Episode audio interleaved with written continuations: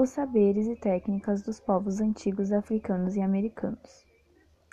Os povos africanos não eram como nós imaginamos, pobres e famintos, como algumas imagens retratam.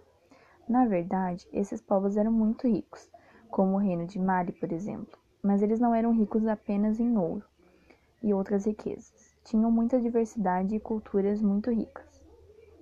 Esses povos africanos mantinham uma intensa relação comercial com os povos da Ásia e Europa. Essa relação proporcionou o desenvolvimento de muito material cultural que vemos hoje nos livros, filmes e documentários, para que possamos conhecer melhor como era a sociedade antiga dessa época. As caravanas de comerciantes cruzavam os continentes africanos pelo deserto do Saara para levar produtos como sal, noz de cola, metais preciosos e outros de um lugar para outro. Com isso, surgiram cidades e aldeias. Esse caminho então foi chamado de Rota do Sal. O crescimento dessas rotas pelo Saara fortaleceu as riquezas e o poder dos reinos, pois os reinos tinham o controle e o acesso às mercadorias desejadas pelos comerciantes. Nos séculos 6 e 15 surgiram os maiores reinos africanos, como o de Gana, Mali e Songhai. Houve um grande destaque no comércio de mercadorias e na troca de cultura, com a entrada do islamismo no continente africano. Podemos perceber com isso que existia uma intensidade comercial e cultural com os povos africanos, continente asiático e com a Europa. Essas relações comerciais produziram um encontro entre os povos. Nesses encontros, os povos africanos absorviam muito conhecimento que esses outros povos traziam.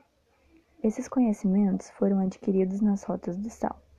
Além disso, esses conhecimentos produziram saberes e técnicas muito importantes. Mas os povos africanos não tinham relação apenas com a Ásia e a Europa a América abrigou várias civilizações que foram desconhecidas dos europeus até o século XV. Os povos chamados de pré-colombianos, nomenclatura que tem como marco a chegada do Colombo, possuíam sistemas econômicos, sociais, culturais e administrativos próprios. Desses povos destacam-se os Incas, Maias e os Aztecas. Os Maias habitaram a região das florestas tropicais na península de Yucatán. A estrutura da sociedade era sem mobilidade social alguma, e a economia fundamentava-se no cultivo do milho. Já os astecas eram diferentes grupos étnicos que habitavam o centro do México entre os séculos XIV e XVI. Eram organizados em três cidades-estados, com uma estrutura social altamente organizada e hierárquica. Os saberes e as técnicas dos astecas centravam-se na metalurgia especialmente do ouro e da prata. Os incas habitavam as cordilheiras dos Andes, atualmente correspondendo aos territórios do Peru, da Bolívia, do Chile e do Equador. A sociedade inca também era sem mobilidade social alguma. Dos saberes e das técnicas dessa cultura, destacam-se os sistemas naturais de fertilização do solo, que ajudou muito no desenvolvimento da agricultura. Dá para perceber com isso que a agricultura era fundamental para a existência desses povos tanto para os pré-colombianos, tanto para os povos africanos, embora os astecas, maias e incas não fizessem comércio no Atlântico, nos reinos africanos, na Ásia e nem na Europa. Mantinham uma estrutura de subsistência fundamentada na agricultura. Essa estrutura é que dava a eles mantimentos, etc., para que pudessem manter essa sociedade viva e funcionando. Por isso, os produtos agrícolas eram tão importantes.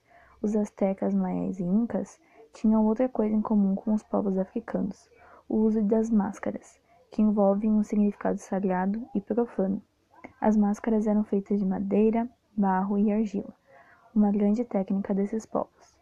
Com tudo isso, podemos ver uma grande semelhança com os povos pré-colombianos e os povos africanos, e como eles adquiriram esses saberes e técnicas, mesmo nesse tempo cheio de descobertas pela frente.